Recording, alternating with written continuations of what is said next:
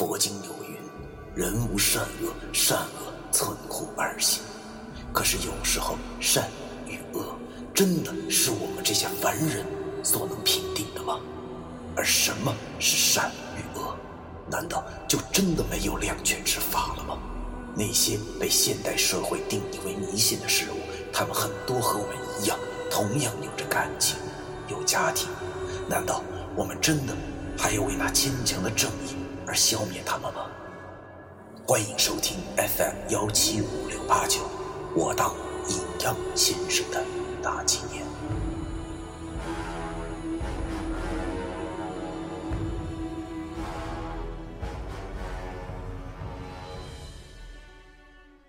第二百六十三章：三岔口路惊魂。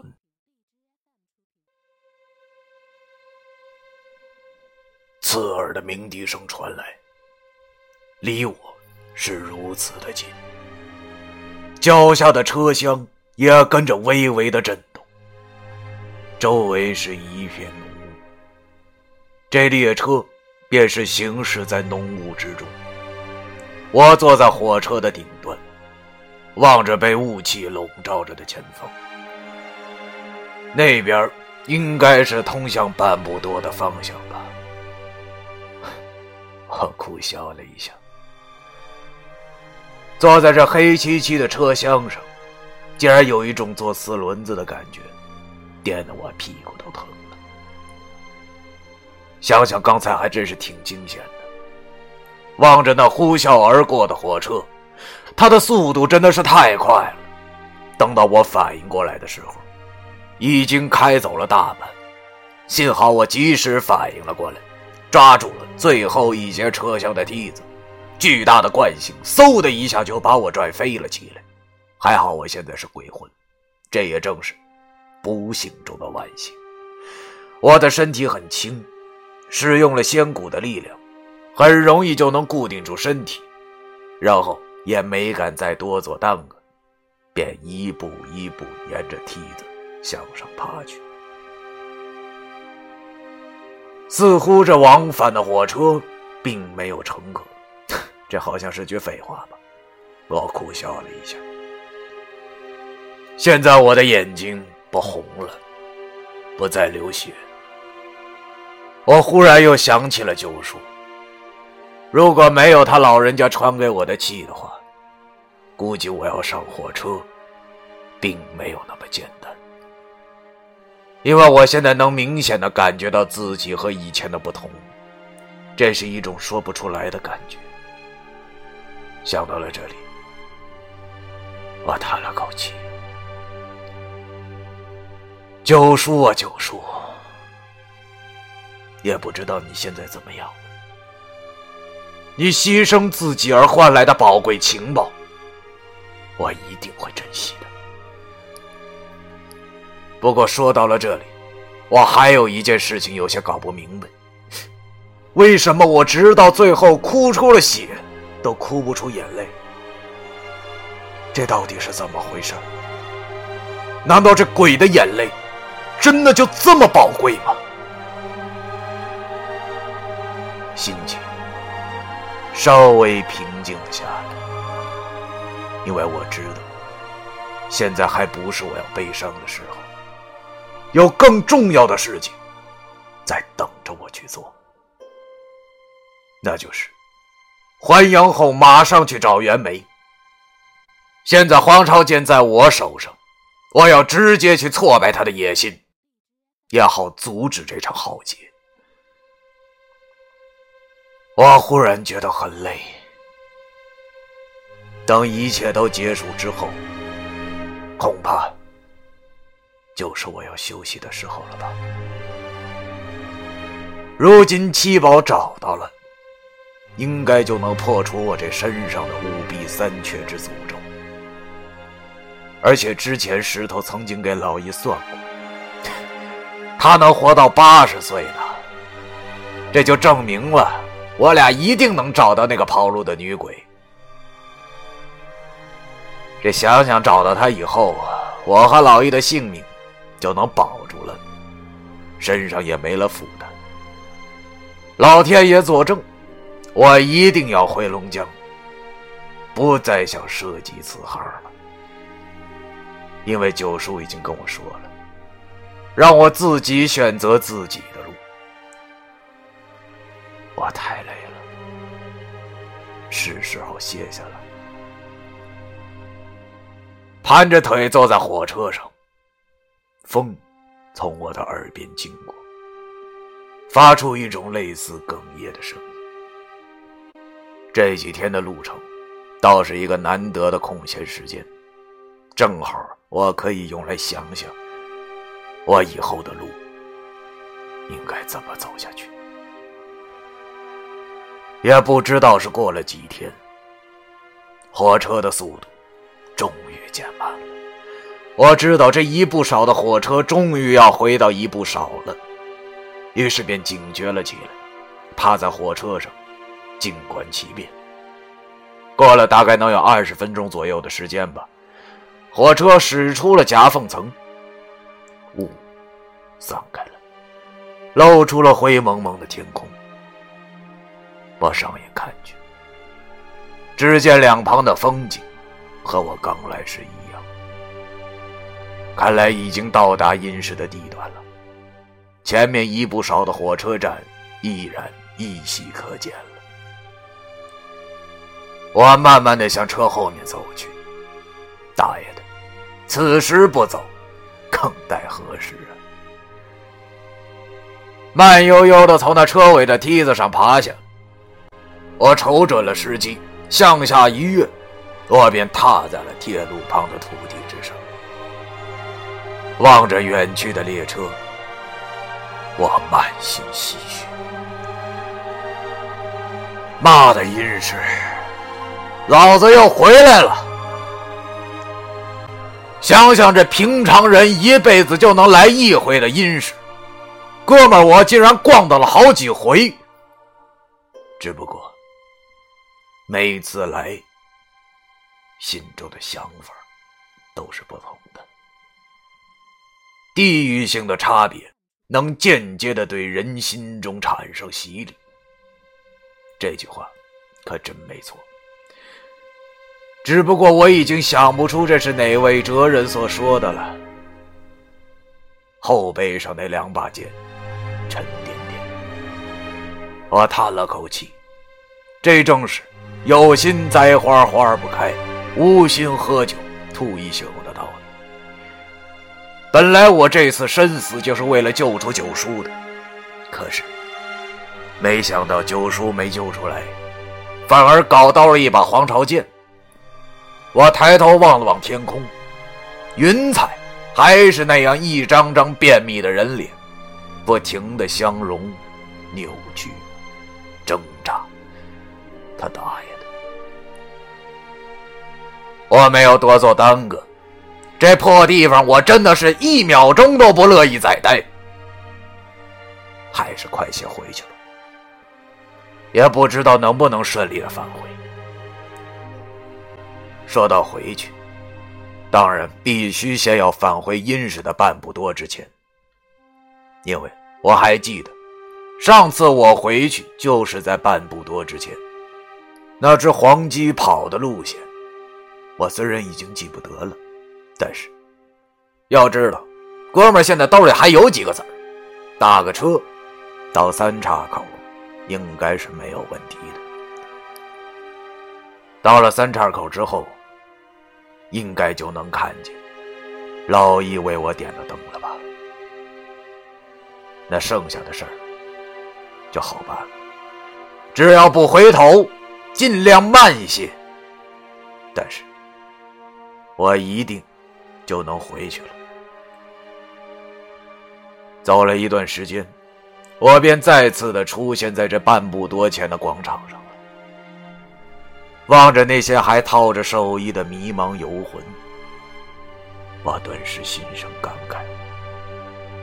不得不说，地府走一遭，就仿佛是一个轮回。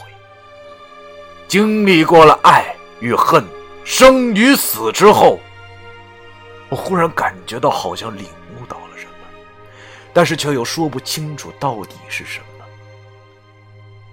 我终于明白，为什么古时候有人要穷尽一生修仙得道了。原来就是为了避免这种痛苦。不得不说，无论理由多么的充分，但是归根结底，都只是在逃避而已。一不少，半不多。我站在广场上望着这两座建筑物，我想，如果可以的话，是没有人愿意来这儿的。老子走了，这回是真的走。咱们几十年以后再见吧。我自嘲的笑了一下，然后转身。往来时的路走去，走了没一阵儿，发现了对面晃晃悠悠的开来了一辆小纸车，正好就是他了。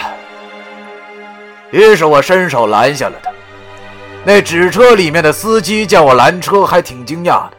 要知道，这地方哪有回头路啊？可是我确实挥手了。那司机只好停下，然后从车窗中探出脑袋问我：“哥们儿，怎么了？”我也没跟他废话，钻进了车里，然后对他说道：“师傅，三岔口。”那司机听我这么一说，顿时警觉了起来。只见他回头反复的打量着我。要说我现在这身造型。可是十足的一死尸，怎么看都没有哪看出不对来的。但是，要说这半步多的鬼，一般都是第一次死。废话，哪能知道这三岔口这么销魂的地方呢？而且，他也注意到了我背后背着的两个东西，外加上我现在脸上似乎还带有血痕，一看就不是啥善茬。于是他并没有急于开车。而是试探性的问我：“哥，哥们，您这是？”我此刻归心似箭，也就不想跟他拼了。想想这阴氏，应该不怎么犯忌，古代应该也有很多道行深的先生能够到达这里。于是我便跟他说道：“别多想，我是过阴的，来这办点事儿，现在要回去了。”哪知道那司机听我这么一说后，顿时那是大吃一惊啊！看着我的小眼神那都跟看外星人似的。只听他感慨的说道：“呵，了不起呀，爷们儿！要知道我在这干了这么多年了，光听说过有过阴的，但从来没见到过呀。今儿真是开眼了！哎，对了，你是哪儿的呀？听这口音，东北的呀？我哎，我家哈尔滨的。”哥们儿，能帮带句话吗？我不收你钱，你看怎么样？我苦笑了一下，看来阴时就是阴时，可能也只有在这里，阴阳先生这种职业才能见得到光吧。操，这可真够讽刺的。可是要知道，我哪有那闲时间呢？于是我便对他说：“行，等下回的吧。这次真有事儿，能开车了吗？”那司机一听我这么说，也没有太过于失望，反而依旧笑着对我说：“ 对对对，咱们来日方长吧，来日方长。小哥，下回记得找我啊，谢谢。”说罢，他挂了倒档。然后一脚油门踩下去。这爷们儿生前玩车一定挺溜的，这头帅的，够技术。我苦笑了一下，心中想着，还下回呢。再下回，估计哥们我就回不去了。但是，我这也就是想想，并没有说出来，因为我并不傻。这爷们儿十分的热情，一路上不断的问我现在阳间的事情，而我则有一句没一句的答着。都说万变不离其宗，这句话说的真对。他问我现在哈尔滨出租车是什么价位，我告诉他每公里一块九，而且还有燃料附加费。这爷们听完后啊，不由得唏嘘自己真是死早喽，没赚着钱。我苦笑了一下，彻底无语了。半个小时后，车子停下了。我要给钱，这爷们说啥呢都没要，让我挺不好意思的。下了车后，我便望着前面，前面是一片一望无际的草原，草原上飘着薄雾，一条大路出现在眼前，就是这儿了。我记得我确实坐着大黄鸡来过，那时候大黄鸡的速度太快，多半时间我都在闭眼，但是这种感觉。绝对错不了。于是我心情激动的沿着那条大路走去，走了大概十多分钟，只见路已经走到了尽头，尽头呢又出现了三条不同的路，路旁还有块石碑。不得不说，这阴间的地段不管到哪儿，凡是有点名的，那一般都会有块石碑介绍。我这上眼望去，只见这大石碑上照例有副对联上联是“有来有回，有道天有情”，下联是“无根无源，无叹无路行”。横批正是三个大字“三岔口”。顾名思义啊，“三岔口”的意思就是三条不同的路。其中两条是死路，一条生路。只要踏上之后，便没有回头路。其实三岔口以前根本就不叫三岔口，而且只有两条路，其实都是死路，一条直接通往十八层地狱，一条永世徘徊。之前已经介绍过了。想当年，华光老祖放出八百万恶鬼时，经过此处，硬生生的闯出了第三条路，而这第三条路，也是唯一的生路——回魂路。我站在这三岔口前，没敢轻举妄动，而是四下先张望着。如果老易现在还在为我点灯的话，那我现在一定能看到一盏只有我能看见的灯火。果然，在靠右边的一条路上，我望见了这条路的尽头有一点手指大的蓝色亮光，在灰蒙蒙的路上，很是显眼。就这儿了，我顿时心中大喜，然后回头望了望身后的景色，因为我知道，如果踏上回魂路后。就不能回头了。回头的话，那一定会死的比盗版商贩还要惨。哎，反正回不回头都一样。要知道，这破地方，我还真是一点都不留恋。于是我整理了一下心情，便踏上了这条回魂路。果不其然。刚踏上这条回魂路，四周的景色就全变了，竟然变成了我的家乡龙江小镇的模样，甚至身旁还有行人路过，而脚下的路正好是路过我家的。他大爷的！我心中暗骂道：“这玩意儿怎么也不整点新鲜的，还是老套，只不过似乎升级了，确实有种。”想让我四下观望的冲动，但是我忍住这种冲动，只管低头匆匆赶路。四周慢慢的变化，我的家出现在了眼前。尽管我知道这一切不过只是幻觉，但是这种感觉也太过于强烈了，我望着我家，我真的好想走进去啊！他大爷的，真是太折磨人了。眼见着我奶奶竟然出现在了那里，她看见了我，便有些惊奇的问我：“小飞呀，你咋回来了？”都是幻觉，都是幻觉！我不停的告诫着自己，然后玩命的向前跑去。只听见后面我奶奶还在焦急的喊着：“小飞，你跑啥呀？你去哪儿啊？”妈的，确实比当年我走回魂路时还要难的许多，也比那时要真实的许多。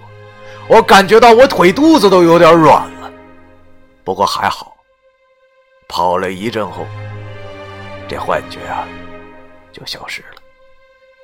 周围又变回了灰蒙蒙的状态，我心中暗骂道：“操！虽然老子我不是第一次来了，但是要轻车熟路还是很难的。”我回想起高中的时候，貌似这幻觉还会再出现几次，于是我不敢放松警惕，快速的向前跑去。如果我没有猜错的话。刚才的幻觉是亲情，那下次的幻觉应该就是友情了吧？果不其然，正当我想这事儿的时候，周围的景色又变了，竟然变成了北戴河的海边靠！我心中对这条路无限鄙视，怎么连海都整出来了？你可别告诉我一会儿还会窜出个老易啊！老崔，你抢我女朋友，我跟你拼了！我望着前面忽然出现的老易，顿时无语了。妈的，居然真让我给猜中了！看着这老易痴呆的样子，我他妈就来气，真他妈是想啥来啥。我记得当年这一环节出现的那应该是好像是阴阳人吧，没想到多年以后角色换了。换成了天然呆，阴阳人天然呆，他妈的！你说我这都是些什么朋友啊？只见老爷瞪着大眼珠子冲我跑了过来，我顿时心中一阵无语，完完全全的就把他无视了，因为我知道这些不过都是幻觉而已，都是那些游魂搞的把戏。这些游魂也真是够痴呆的了，不知道我和老爷之间那猥琐的友谊。老易怎么可能这样？靠！于是我完全没有理会这些幻觉，没有理会老易的泼妇骂街，反而很平静的走过他的身边，还没忘对他吐了口唾沫。同时，我的心中又开始暗自的琢磨着：这两次幻觉都和高中时候差不多，那么……下次的幻觉，难道还是那么少儿不宜的镜头吗？不知为何，我此时的心情竟然出现了一丝的期待。靠，连我自己都挺鄙视我自己的。可能是上一次那事件实在是太过于刻骨铭心了吧，差一点就能看见关羽那神秘的女体小宇宙而错过。无疑中了彩票后，发现彩票揣兜里被水洗了一般，实在是太恶心人了。这次如果关羽再蹦出来的话，我一定要看个够才行。哥们儿，我这次是下狠心了，虽然挺没出息的，但是我依旧加快了速度向前跑去。果然，跑了一会儿后，周围变成了粉红的一片。路边开满了不知名的野花这种花的气味似乎带着些魅惑的作用，让我顿时觉得有些口干舌燥起来。也许是这么多年过后，我的心智成熟了的关系吧，就连这种幻觉也越来越真实了，真的让我大感头疼。本来我还想着那边什么时候再钻出个裸女来呢，可是。没想到事情再一次事与愿违。前面是出现了人，不过不是一个，而是两个，一男一女。男的我不认识，而那女的竟然是刘雨迪。他妈的！见这两个人出现在了我的面前不远处，最可气的是刘雨迪好像一脸幸福的样子，挽着那孙子的胳膊。我顿时愣住了，不是说好裸女的吗？怎么整这出了？我望着两个人挽着手向我走了过来，虽然我知道啊是幻觉，但是依旧是气不打一处来。只见刘雨迪似乎也看见了我，他一脸鄙视的对我说。你还知道回来啊？晚了，我现在已经有男朋友了。说罢，他俩便走了过去。靠，这都是什么跟什么呀？我心中骂道：“这他大爷的幻觉，怎么能这么让我生气呢？”我忽然脖子开始不自觉的想向后转去质问，但是还好，我还有些理智，并没有转过去，因为我忽然想到了一件事情。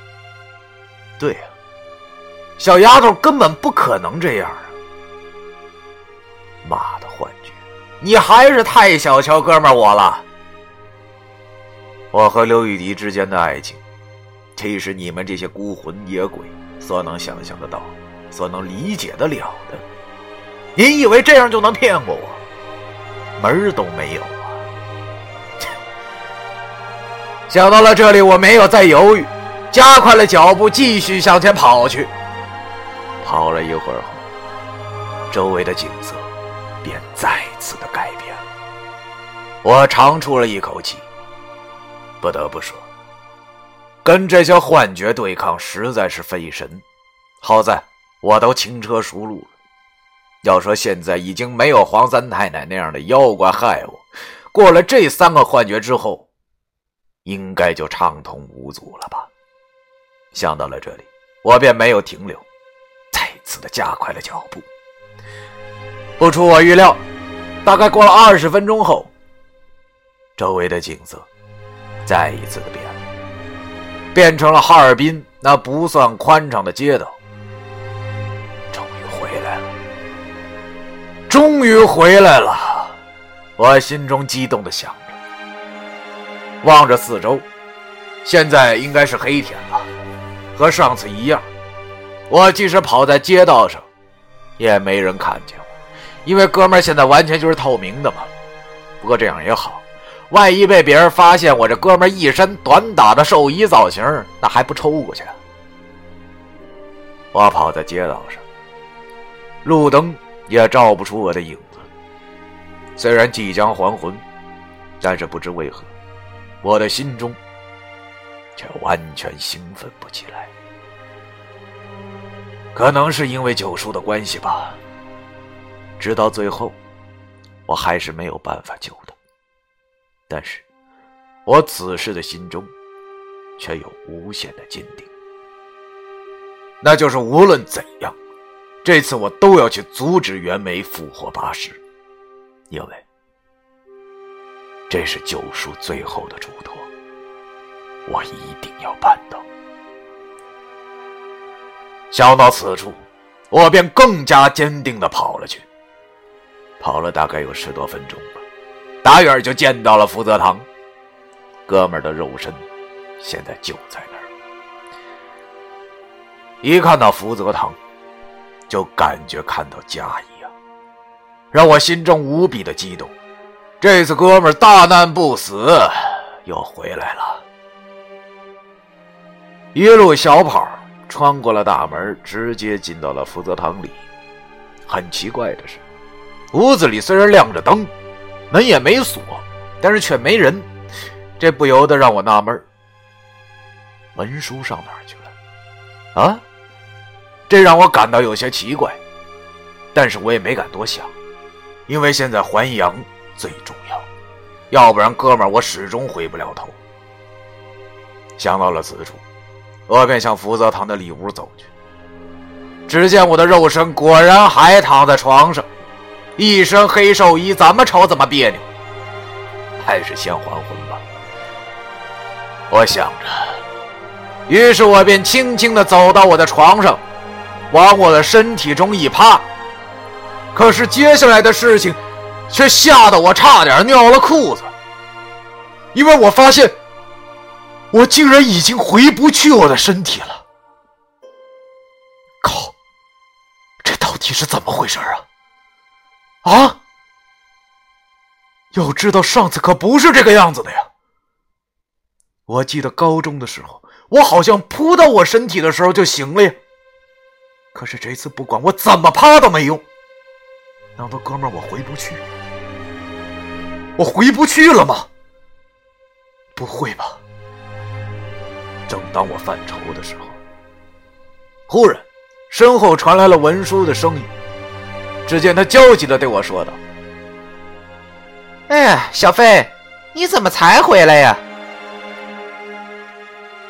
听到文书的声音，我心中顿时一暖，然后便下意识的回头一看。可是就在我刚转过头去的时候，却发现糟糕了，我竟然忘记了我现在不能回头！他大爷的！好像上次我就是这样功亏一篑的。不过我真是纳闷，上次的最后一次，那不是黄三太奶搞出来的吗？要知道他现在根本不可能害我呀，那这又是怎么回事呢？在我感觉到后悔的时候，却已为时已晚了。因为身后并没有九叔的影子，而周围的景象忽然又变了，不是在福泽堂之中，而是又回到了那个开满了粉红色花朵的空间。靠我明白了，原来从刚开始我并没有走出回魂路，这一切，包括福泽堂，都是我的幻觉啊！正当我感到懊悔的时候，却已经晚了。因为之前我曾经看见过那一团长满了人手一样的东西迅速出现在了我的身后。我本来正想拔剑反击，可是没成想，那些手已经抓住了我的手脚，让我无法动弹。这回完了，这回真的完了。这是我脑袋里所发出的最后的念头。随后，那些恶心的手便把我包裹了起来，我陷入了无尽的黑